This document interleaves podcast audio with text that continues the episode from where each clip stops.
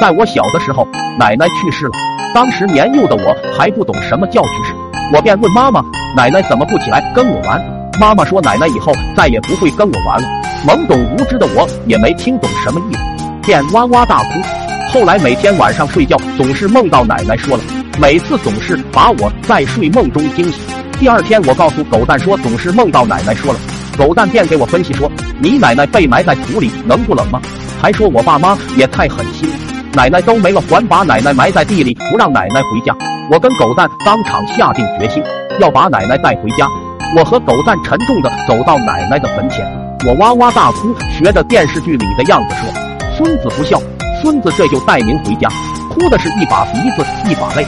狗蛋突然说：“你奶奶坟前怎么有个洞？”我想这大概就是奶奶托梦让我带她回家吧。我俩费了九牛二虎之力，就挖出来一个盒子，那盒子上还带着花纹。我惊讶地问狗蛋：“这是啥？我奶奶呢？”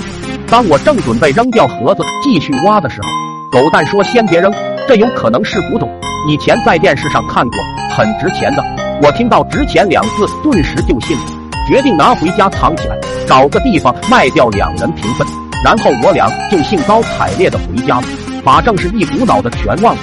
回家之后，我机智地把盒子藏在了我的床底下，这样就不会被爸妈发现了。第二天，我和狗蛋莫名其妙的就发烧了。老妈喂我吃药的时候，瓶子滚到了床下。就在老妈弯腰去捡的时候，一声尖叫把老爸吸引了进来。老妈一脸惊悚的指着床下的盒子，老爸看到后也是一脸的震惊，然后找人又把盒子重新埋了回去。我依然高烧不退，被烧得迷迷糊糊，吓得老妈在床边一个劲的念叨着：“妈妈，孩子还小不懂事，您就别怪他了。”后来，老爸找了一个神婆，我才得以恢复。我在问老妈那个盒子是什么的时候，老妈就很严厉的说：“小孩子问那么多干什么？”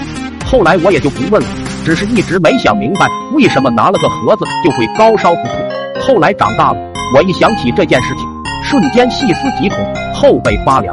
你能想象得到吗？